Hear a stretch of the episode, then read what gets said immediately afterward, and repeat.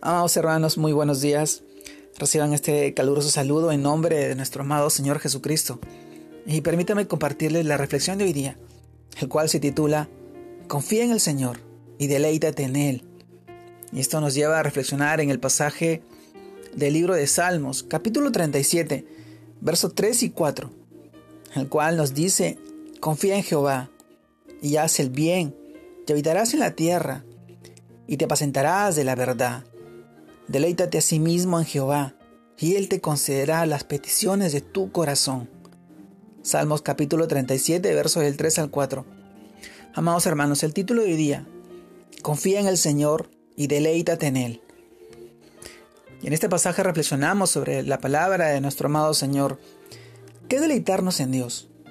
Uno de los grandes problemas de los seres humanos es que por falta de confianza en Dios hacemos las cosas en nuestra fuerza, y terminamos sufriendo las consecuencias. Hacemos un negocio pensando que saldría bien y hasta decimos con la ayuda de Dios, pero no lo hemos consultado. No sabemos lo que Él dice acerca de ese asunto en su palabra, o no hemos orado ni mucho menos esperado su respuesta. Amados hermanos, tampoco hemos consultado a alguien de la iglesia, alguien maduro espiritualmente, alguien que nos dé un consejo, un sabio consejo, sino que al final ha sido nuestra voluntad o en nuestras ocasiones nuestro capricho, o lo que nosotros pensamos que es correcto. Con esto demostramos que no confiamos y que no esperamos en su providencia.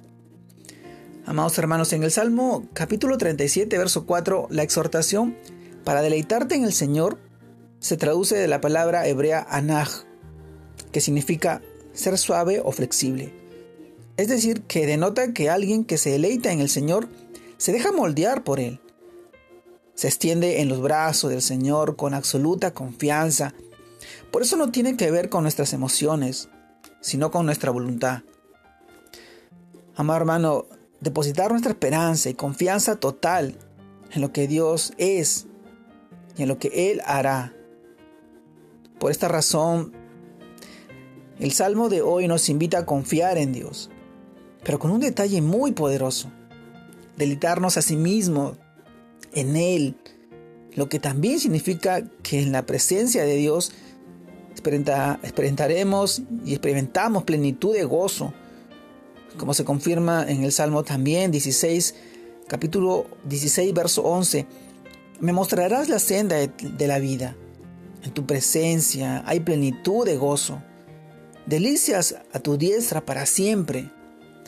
Amado hermano, es decir, si confiamos plenamente en Él, nos deleitamos en su presencia, aún en medio de las dificultades, pero también lo tenemos en cuenta en todas nuestras decisiones, es decir, en todo tiempo. Hoy yo te pregunto, y sale esta pregunta a la luz, ¿te dejas moldear por el Señor? ¿Te dejas moldear por el Señor? Entonces con total y con toda seguridad te deleitarás en Él. También te pregunto, ¿consultas a Dios antes de tomar cualquier decisión, por pequeña que sea? Con certeza te estás deleitando en el Señor. Otra pregunta, ¿aceptas la prueba como parte de tu crecimiento y perseveras en su palabra a pesar de las dificultades? Pues esto es evidencia de que Dios está formando el carácter de Cristo en ti y en lo que has aceptado que el alfarero te moldee con su amor, con su misericordia, con su bondad. Si no te deleitas en el Señor, es momento de confiar plenamente en Él e ir de rodillas extendiendo tus, tus brazos y como consecuencia todo lo que pidas será concedido porque pides de acuerdo a su voluntad, confianza, dependencia absoluta y permanencia en Dios. Él es nuestro verdadero deleite, Él es nuestro verdadero gozo. Amado hermano, Confía en el Señor y deleítate en Él. No hay otro camino más que seguir sus pasos y su camino. El estar al lado de su palabra, la confianza y la fortaleza que nos da cada vez que pasamos y atravesamos momentos tan difíciles como lo que está pasando en Perú. Amado hermano, hoy te animo a que no pierdas esa confianza, que te deleites en el Señor y que confíes en Él. Porque nuestro amado Jesús, Él obrará en tu vida en la vida de tus hijos, en la vida de tu familia, en la vida de tus seres queridos, en la vida de todas aquellas personas que hoy están a tu lado y de repente tú puedas compartirle una palabra de Dios, unas palabras de aliento en base a su palabra y a su voluntad. Te mando un fuerte abrazo, Dios te guarde y te bendiga, te fortalezca en medio de la dificultad, en medio de la necesidad. Decías tú viviendo de la gracia, de su amor y misericordia todos los días, hasta el día de su pronta venida y el día que estemos en su presencia. Dios te bendiga, Dios te guarde, mi amado hermano. Saludos a todos. Bendiciones.